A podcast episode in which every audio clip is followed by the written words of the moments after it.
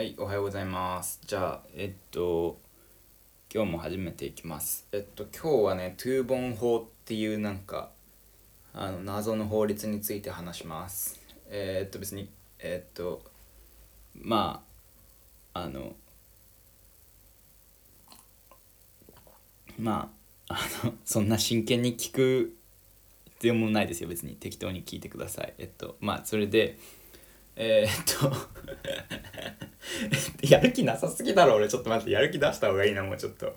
やべえな。はいはいはい。やりますか。えっとオン1994かな？オンミルヌフソンキャトルバンえー、キャトルズキャトルズうん。キャトーズだよね。違う？あれ？キャトーズだよね。あれ？14ってキャトルズだよね。やべえなもうほら14とかわかんないんですよ。14がわフランス語で14言えない人と言えない人 やばくないっすか？ちょっと待って俺。全然フランス語知らないんですよね。あ quatorze ね。はいはい。まあまあまあ quatre じゃねえか。オッケーオッケー。合ってたわ。うんとだから en mille neuf cent えー、 en mille neuf cent quatre-vingt-quatorze。la loi relative、à l'emploi de la、langue française、communément appelée la loi Toubon、a établi le principe de l'obligation d'utiliser、ル・フランセ・ドン・レスパス・ピブリックって書いてあるんで、えっと、どうしようかな。まあいいや、えっと、オン 1994・ 1994年に、1994年に、えっと、えー、ラ・ロア・ルラティブはランプロア・ドゥ・ラ・ロング・フロンセーズなんで、えっと、フランス語の使用に関する法律かな。ルラティブっていうのは関係するっていう形容詞で、それがロアにかかってるんですね、高知就職で。だから、うんと、で、ルラティブ・アっていうのはこの関係する対象をアで示すわけですね。だから、えっと、フランス語、フランスの言語の使用に関する、まあ、ランプロワっていうのは、えっと、アンプロワイエの名詞化なんで使うことですね。だからフランス語を使うことに関係する法律。でしかもそれはあの通常一般にコミュネモン一般にアプレアプレは過去分詞。コールドですね。呼ぶの過去分詞なんで。だからえっと、えーロワトゥーボン。ロワトゥーボンと呼ばれているんだけれどもそれがえっとあエタブリしましたと。設立しました。何を設立したのかっていうと原理をルプランシップをルプランシップ原理を設立しました。どんな原理かっていうとえっ、と義務についての原理、うん、でえっ、となどういう義務かっていうとえっ、とパブリックスペースではえっ、とフランス語を使えよっていう義務ですね。そういう感じかな。うん。そうですね。だからえっとパブリックスペースにおいてはフランス語を使えという、まあ、そういう義務を義務の原理を設立した法律っていうのがあるわけですね。それがまあ通常はロア・トゥーボンと呼ばれていて、えっと、それは1994年にできたと、まあ、そういう話ですね。1行目は。で2文目いきましょう。L から始まるやつ。えっとエレ・デスティネこの L 誰やねんって C, C とか言われても女の子出てこなかったやないかっていう話ですよね。女の子出てこないんでどうしたらいいかっていうと女性名詞探せばいいわけですね。女性名詞探すとまあロアでしょうと。だからラロアでしょうと。うん。だだからロアトゥーボンのこと言ってるんですね。だからロアトゥーボンは、えー、と運命づけられてました。デスティネされてました。何をすることかっていうと、えー、アプロテジェルフランセ de l'invention de langue étrangère en particulier de l'anglais って書いてあるんでえっと何を運命づけられてたかっていうと守ること何を守ることかっていうとフランス語何から守るかっていうとインベージョン侵略ですね何の侵略かっていうと、えー、他国語の侵略特にそれは英語のことって書いてあるわけですね。うん。なるほど。つまりうーん。だからこの法律ってのは運命づけられてました。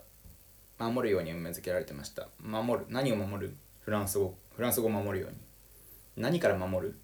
それは外国語の侵略からですよ。その外国語の侵略って具体的に言うと何？それは英語ですよ。っていうふうになってるわけですね。そうそうそう。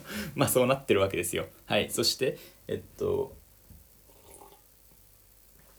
えー、 les emprunts emprunt l'emprunt。読み方わかんねえなこれ。emprunt かな？もう emprunt じゃねえのこれ。 emprunt でしょ。うん。 emprunt emprunt。emprunt。emprunt。les emprunts。à l'anglais。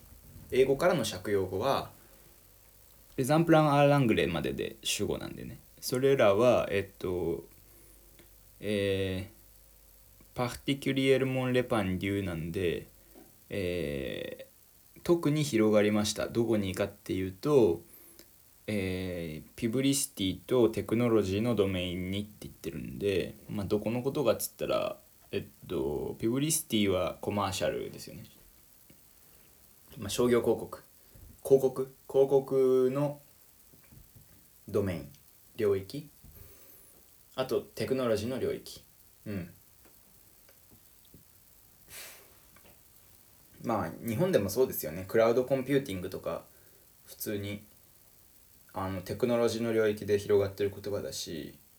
あちなみにクラウドコンピューティングは、えー、フランス語だと何て言うんだっけな。フランス語だとクラウドコンピューティングのことは、えー、 l'informatique en nuage。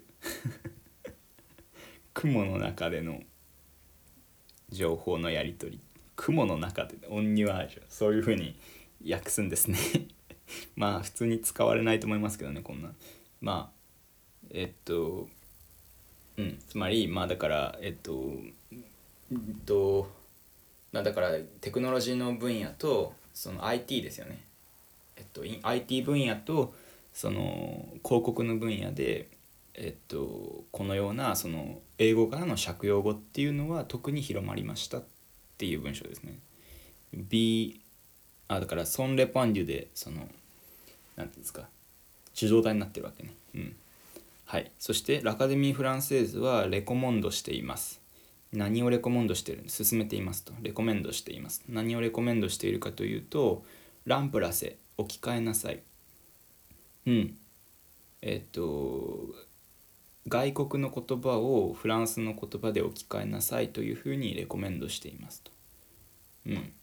これね、取って変えるっていう動詞なんですよ。ランプラセって取って変えるっていう動詞なんですね。だから、えっと、外国語の言葉を、えー、フランスの言葉で取って変えるように進めています。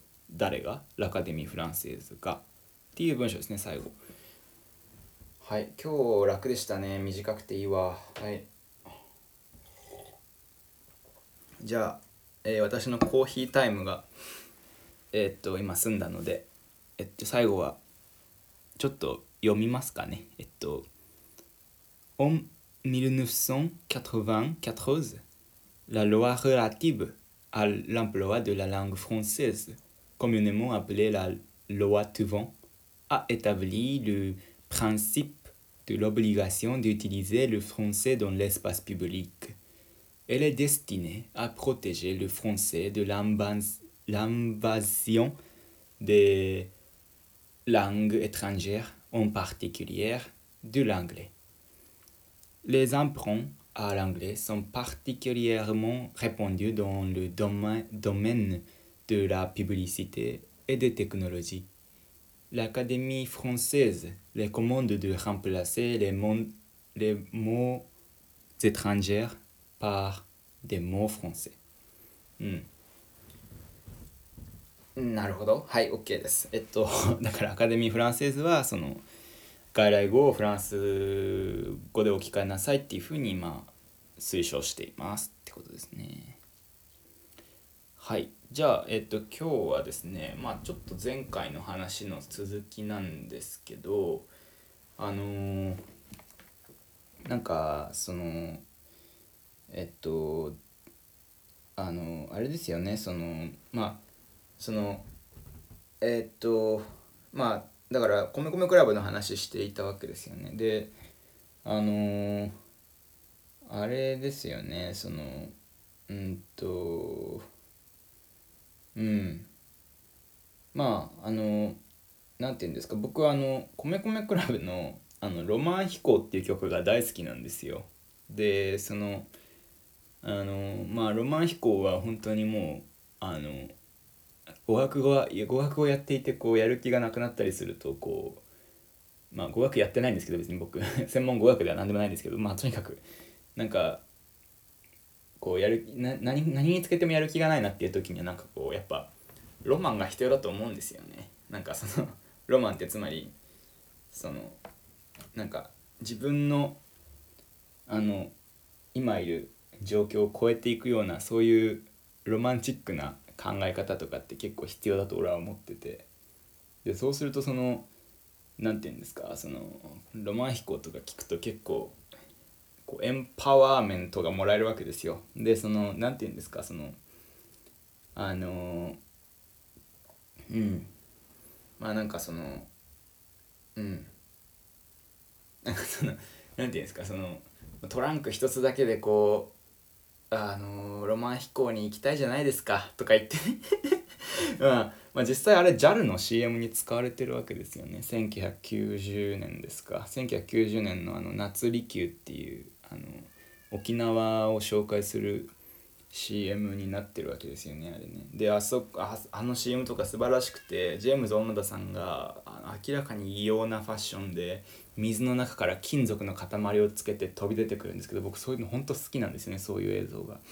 であのうん。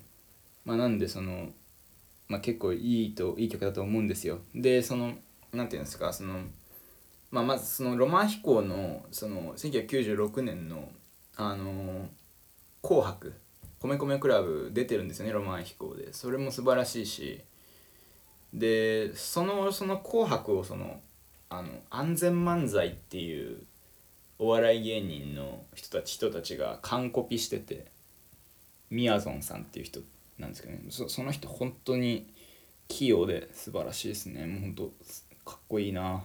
ロマン飛行をやりやりたくなる気持ちはもうすごいわかるし、うん、で2010年にはあの僕が大好きなあのヒップホップアーティストの、まあ、ハルカリっていうあの、まあ、ガールズユニットハルカリがロマン飛行をカバーしてますよね。で2013年にあの2013年にはですねあのカロリーメイトのあのカロリーメイトの CM で満島ひかりさんっていう女優があの一人でロマン飛行を歌うんですよね、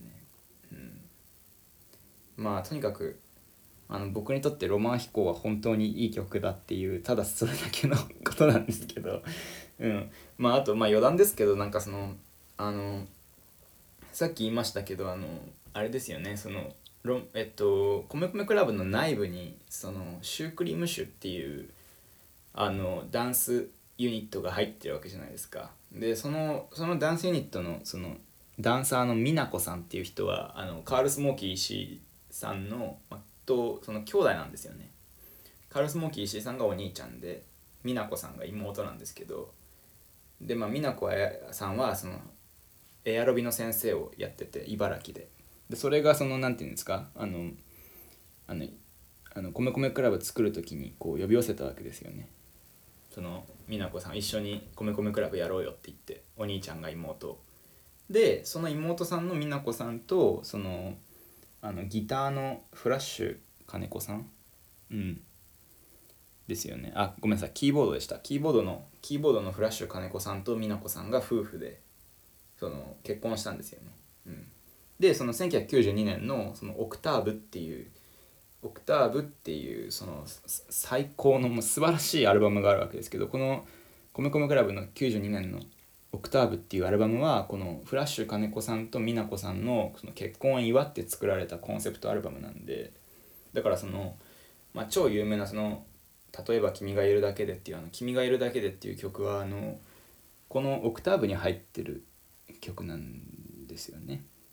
うん、まあ、ってな感じで、まあ、とにかくあの米米クラブ周りの人たちっていうのは大体その、まあ、音楽的なセンスがとっても高い人たちだなって僕は思っていてそのまあなんかまあとにかくあのまあおすすめはそのロマン飛行でもなくえっと「君がいるだけ」でもなく「I can be」でもなくあのとにかくその1900えっと何だったかな。えっととにかくそのえっとジャンピング・ジャック・フラッシュね。えっと1987年の1987年のそのメリークリスマスショーでのチャーさんと一緒にやったギタリストのチャーさんと一緒にやったその「ジャンピング・ジャック・フラッシュ」っていう曲をぜひ聴いてくださるといいなというふうに思いましたっ